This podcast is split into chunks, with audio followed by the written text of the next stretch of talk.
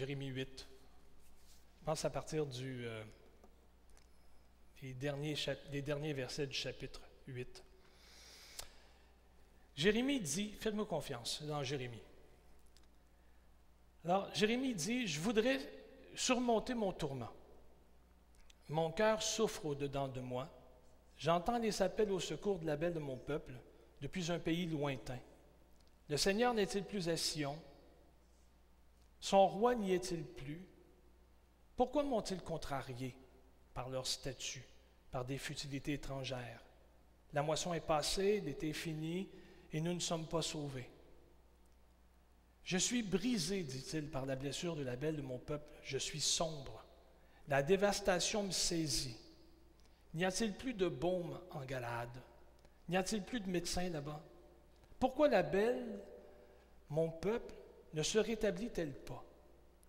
Ah, si ma tête était, fontaine et mes yeux étaient source de larmes, je pleurerais jour et nuit. Les victimes pour la belle, mon peuple. Si j'avais au désert un campement comme le voyageur, j'abandonnerais mon peuple, je m'en éloignerais, car ce sont tous des adultères.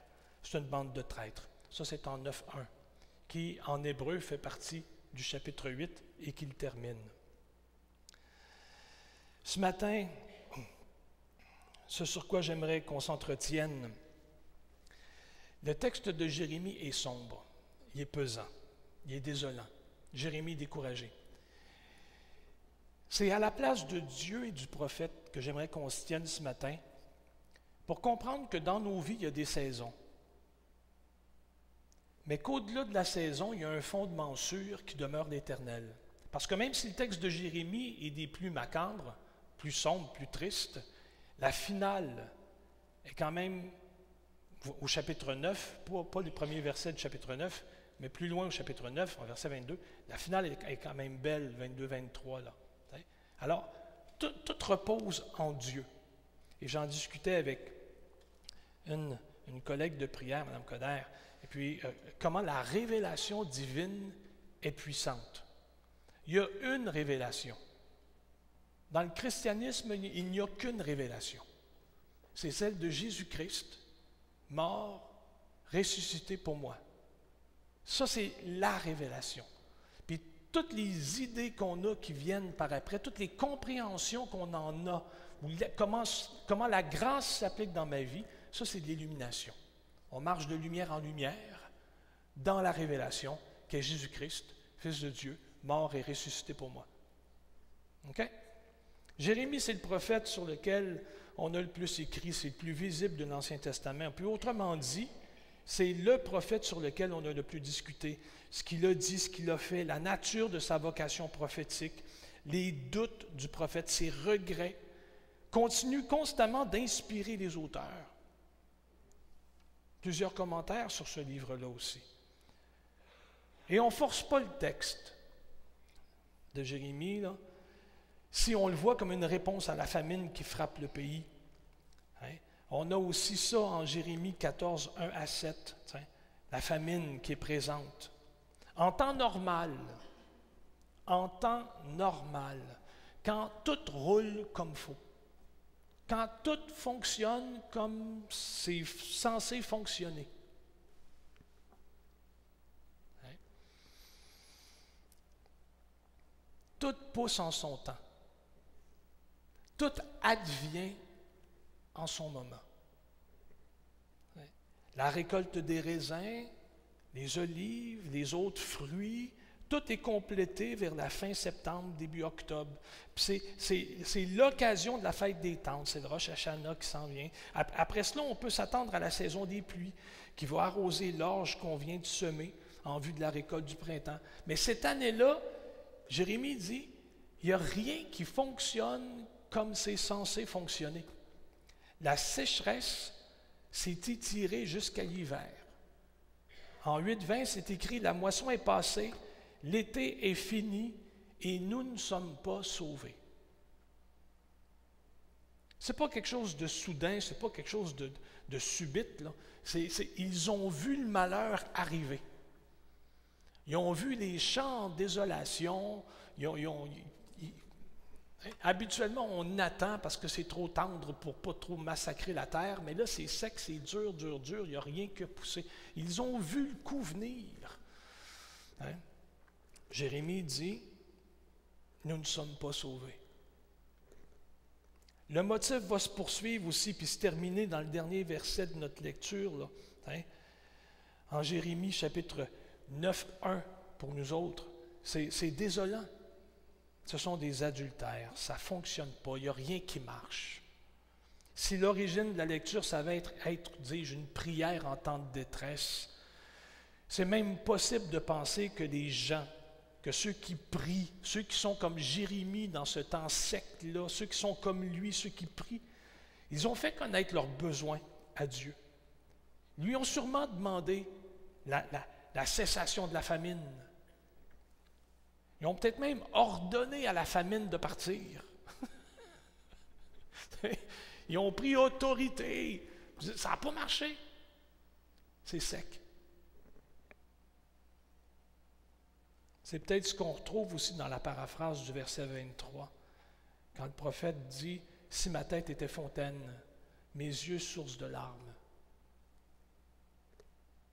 Ça, c'est surprenant parce que ça, c'est l'attitude de l'individu qui pense qu'à force de contrition, il va réussir à émouvoir Dieu.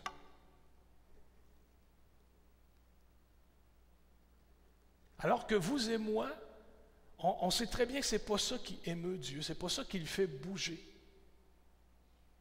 Ce qui a fait bouger Dieu, c'est la peine dès le début. Habituellement, nous, quand on dit on, faut, tout faire, on va se tordre un bras, on va se c'est, pour, c'est pour un besoin souvent de fois futile, passager, éphémère. C'est pour de la pluie là maintenant, puis demain, le problème n'est pas réglé. Mais pour l'instant, au moins, on va avoir de quoi manger. Mais à la racine, c'est pas réglé.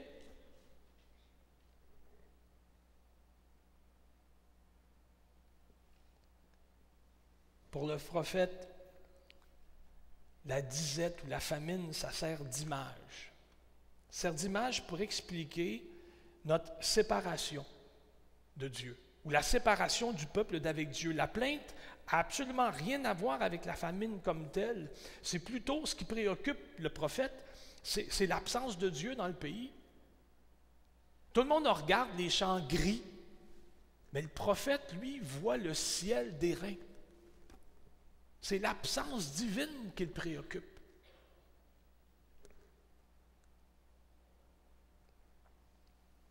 Dieu n'est pas dans le pays, Dieu n'est plus dans la vie des gens. Puis leur perception, c'est que Dieu n'est même plus dans Sion. Verset 19. La plainte des hommes, des femmes de Judas s'élève dans la plainte du prophète. Puis tout le peuple se lamente parce que Dieu semble absent. Je dis semble, parce que Dieu n'est pas, Dieu pas absent. Mais Dieu leur semble absent. Ça vous est déjà arrivé, ça? Déjà arrivé? De sentir que votre cœur était correct, que votre âme était belle. Vous vous êtes levé un matin, vous n'avez pas encore eu le temps de vous regarder dans le miroir, alors vous n'avez pas eu le temps de pécher encore. Puis là, tu te dis, coudon, il me semble que c'est dur à matin. C'est ça que le peuple ressentait. Cette absence qui cause une sorte de dureté. Puis on dit, ben, oh boy, la journée ne sera pas évidente si toi, tu n'es pas là. Puis là, ben, la circulation, les comptes, ou peu importe, tout embarque par-dessus cette préoccupation-là qui nous l'a fait oublier un temps. Mais quand on se retrouve seul, on la reste encore. C'est ça qui tourmentait le peuple, c'est ça qui tourmentait le, prophète. On se lamente parce que pour lui, le peuple a provoqué l'isolement. Parce qu'une mauvaise action, des mauvaises intentions, un cœur mauvais, un cœur méchant par-dessus tout, a provoqué l'isolement. Dieu n'est plus là. Ni lui, ni son initiative à salut d'ailleurs. Au verset 21, il dit, je suis brisé. Je suis brisé par la blessure de la belle, de mon peuple. Je suis sombre. La dévastation me saisit. La maladie du peuple échappe à tous les remèdes. Au verset 22. Il n'y aurait donc que, comment dire, que l'apparition nouvelle des sources d'eau, la résurgence des sources d'eau que le retour de Dieu peut restaurer pour le peuple. Il y a juste ça qui va marcher. Il n'y a que si Dieu décide d'agir. Parce que de notre initiative, dira Jérémie, comme peuple, on a tout ruiné. Alors, tout est en la main de Dieu. Si lui n'agit pas, nous ne sommes pas sauvés. Toute la puissance du texte de Jérémie réside dans le fait que, puis là, évidemment, la lecture nous convie aux blessures du prophète, mais tout le texte nous mène à une réalisation soudaine qu'on parle de Dieu, puis qu'on parle de sa déception dans son rapport au peuple. C'est que Dieu aussi est déçu. Au début, on parle de l'angoisse du peuple, inquiété par la famine, puis maintenant, on parle de l'angoisse de Dieu tourmenté par le péché de son peuple. Alors qu'ils avaient tout, ils n'ont rien pris. Alors qu'ils savaient tout, ils n'ont rien fait de ce qu'il convenait de faire.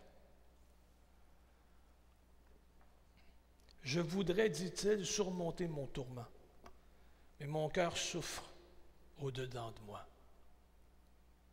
Quand Jérémie considère l'état de son peuple, alors il se lamente. Judas s'est détourné de Dieu, s'apprête à en vivre les conséquences.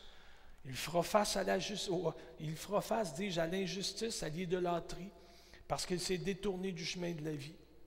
À l'horizon, pour le prophète, c'est clair.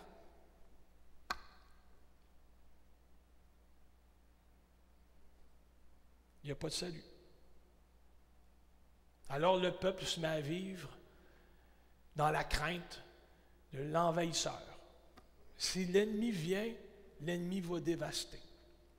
Je vous l'ai dit que le texte était grave avant d'aborder la lumière. C'est un texte qui nous met ça comme ça. C'est la sécheresse, c'est de votre faute. Dieu semble être, s'être retiré. Pour vous, pas de salut. En cette période de Noël, c'est à peu près la même chose. Hein? S'il y a une concordance à faire, s'il y a un parallèle à faire, c'est ça. C'est la fête de la lumière. Mais avant que la lumière paraisse, le jour est de plus en plus noir, de plus en plus sombre. Puis on réalise que notre seule issue n'est pas en nous. Et ce ne sera pas nous. Quand, Jérémie considère l'état de son peuple, oui, il se lamente. Oui, ils ont besoin d'avoir peur que l'ennemi vienne, parce que s'il apparaît, ils n'ont pas de défense. Je suis brisé par la blessure de la belle de mon peuple. Je suis sombre. La dévastation me saisit. Même s'il s'agit là de la parole d'un homme, puis Jérémie pas de notre époque, elle reflète quand même le sentiment de plusieurs chrétiens qui font face à la désillusion et à la peur, qui assaillent leur pays, qui assaillent leur cœur. Les dirigeants vont construire des empires, puis même si ces empires n'ont plus de rêve parce que tout s'évanouit devant la laideur de corruption, les gouvernants vont continuer d'échafauder des empires qui reposent sur rien. Alors que Jérémie évalue le paysage de Juda puis le cœur de ses contemporains, il va s'étonner. Puis il va dire N'y a-t-il plus de baume en Galade? N'y a-t-il plus de médecins là-bas? Alors pourquoi la belle de mon peuple ne se rétablit-elle pas? La nation souffre, atteinte par une maladie mortelle, mais pas de remède en vue. Mais pourquoi sont-ils devenus insensibles? Pourquoi décident-ils de vivre dans le déni? Ça n'aide pas leur cause. J'achève. Dans Jérémie 29, dans Jérémie 9e chapitre, les versets 22 et 23, le prophète dit Ainsi parle le Seigneur que le sage ne tire pas fierté de sa sagesse, que l'homme vaillant ne tire pas euh, fierté de sa vaillance, que le riche ne tire pas fierté de sa richesse, mais que celui qui fait le fier soit fier d'avoir du bon sens et de me connaître. De savoir que je suis le Seigneur, l'Éternel, et que j'agis sur la terre avec fidélité, équité, justice.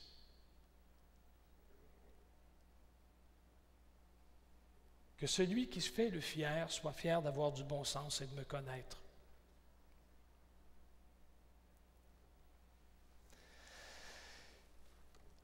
Laissant de côté les angoisses du peuple à l'époque de Jérémie, les angoisses que le monde qui nous entoure peuvent nous causer aussi, j'aimerais terminer par une parole qui est beaucoup plus personnelle ou dévotionnelle, si vous permettez. Jérémie parle de saison.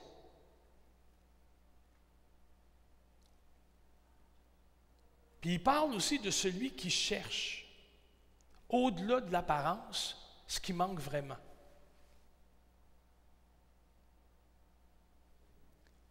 Les gens regardaient les, champs, puis ils disaient ça va être désastreux, puis l'hiver va être atroce. Puis Jérémie lui dit oui, mais au-delà des considérations agronomes, au-delà de la terre, des semences, puis tout ça, en haut de tout ça, Dieu non plus n'est pas là. Jérémie voit plus loin. Hein? Il cherche une présence. Puis il nous rappelle, ce faisant, c'est quoi le fondement de notre foi? C'est quoi le, fondement de notre confiance? C'est ce qu'il nous rappelle. Nous nous reposons sur Dieu. Dieu qui agit sur la terre avec fidélité, équité, justice. La semaine dernière, en écoutant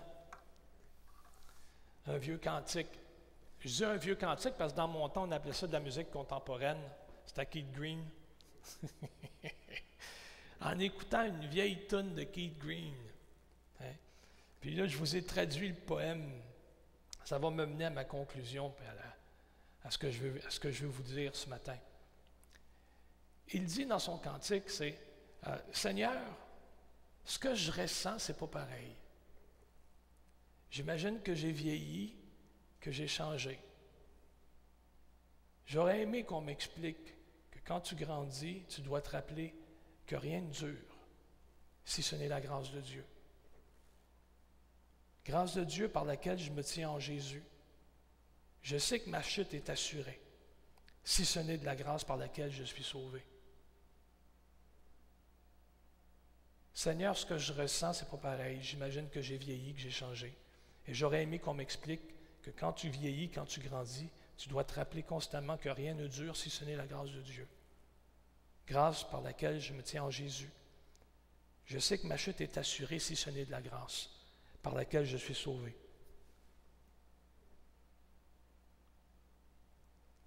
La formulation qu'il donne, grâce de Dieu par laquelle je me tiens en Jésus.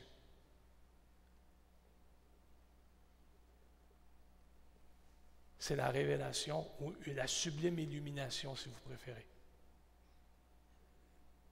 Jésus n'est pas venu en ce bas monde s'interposer entre nous et la colère divine. C'est pas ça que Jésus est venu faire. Dieu était en Jésus réconciliant le monde avec lui-même.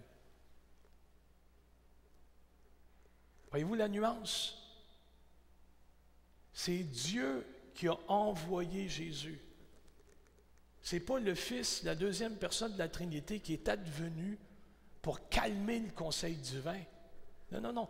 Le conseil divin était d'accord, puis on l'a envoyé. Il est venu, mandaté par Dieu, pour être mon, notre Rédempteur, mon réconciliateur, celui qui, qui, qui m'aligne avec Dieu celui qui me sauve. C'était donc dans le cœur du Père un projet initial que le Fils se dit, je l'accomplirai.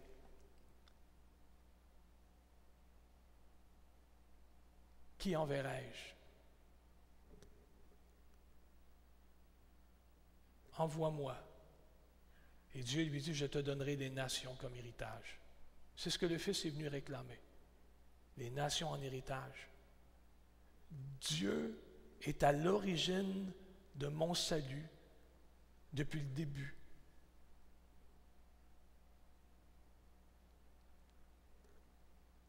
Quand on dit que le Christ intercède pour moi, ce n'est pas pour calmer la colère. On pourrait dire le Christ est venu, comme l'annonce, comme le dit l'apôtre Paul, nous vous en supplions. Nous vous en supplions. Soyez réconciliés avec Dieu en Jésus. Tout est là. La grâce de Dieu par laquelle je me tiens en Jésus.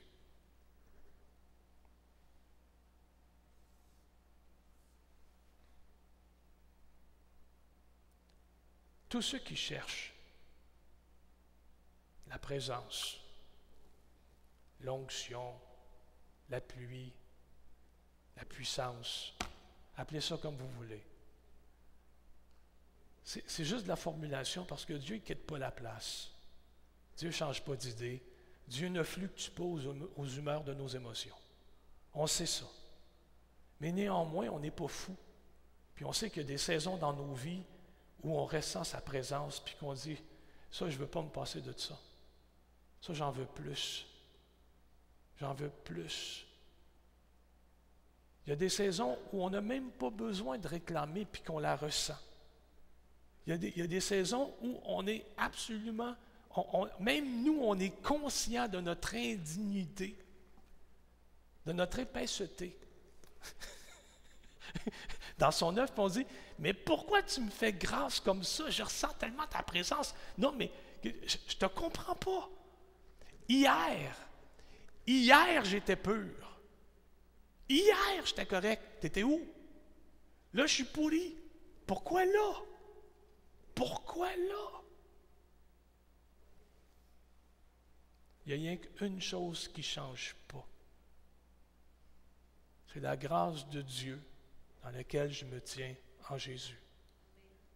Il y a une chose qui ne change pas.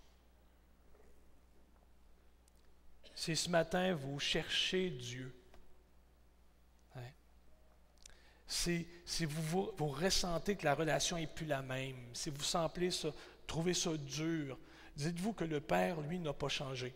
Et c'est ce que dit le prophète Jérémie, 9e chapitre, les versets 22 et 23. Si vous vous tenez près de lui, dit-il, il vous montrera ce qu'il vous faut changer. Puis sa présence se fera sensible à votre foi.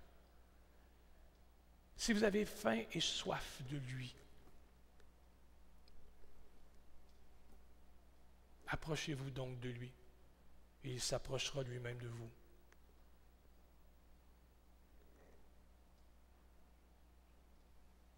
Si quelqu'un entend ma voix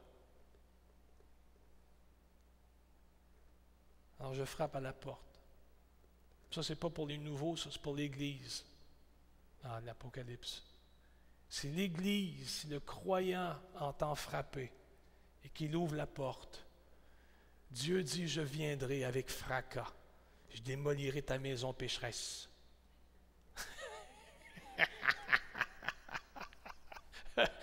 non.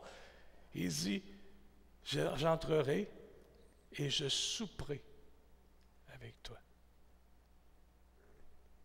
Je souperai avec toi.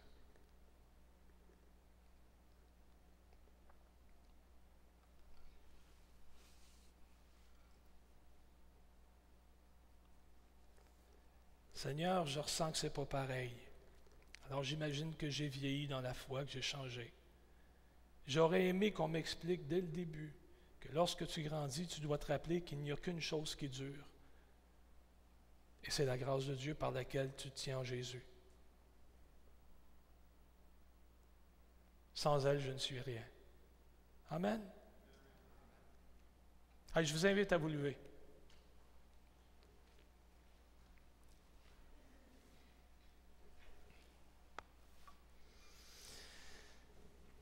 Seigneur, l'apôtre Paul l'écrit aux Corinthiens. Et d'une manière très franche, il va dire, par la grâce de Dieu, je suis ce que je suis. Et la grâce de Dieu pour moi n'a pas été vaine. Puis après ça, Paul va se mettre à énumérer ce qu'il a fait en Dieu.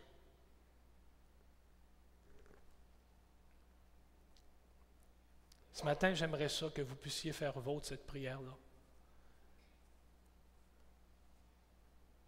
Par la grâce de Dieu, je suis ce que je suis. Et sa grâce envers moi n'a pas été et ne sera pas vaine. On parlait d'amour du Père. On peut aussi parler de l'amour des enfants que le Père se choisit. Des enfants qui de temps en temps sont ramenés à considérer dans leur vie, dans leur existence, la place qu'occupe le Père. Puis de réaliser que de temps en temps, on a mis trop de bubs dans la pièce. Il ne peut pas prendre toute la place. Juste faire du ménage. Penchons nos têtes. Seigneur, merci pour ta bonté, pour ta grandeur. On te remercie, Seigneur Dieu, pour pour ta présence ce matin. Oui. Béni soit ton nom pour l'œuvre que tu nous as faite en Jésus-Christ. Merci de nous avoir appelés. Merci de nous avoir pris du milieu du monde. Merci d'avoir changé nos ténèbres en admirable lumière. Merci de nous faire voir. Donne-nous de fonctionner, Seigneur, sans terreur, sans angoisse, de nous approcher avec assurance du trône de grâce. Merci pour ton nom sur nos vies. Amen. Amen. Hey, Seigneur vous bénisse. Merci de votre patience, de votre indulgence. Merci.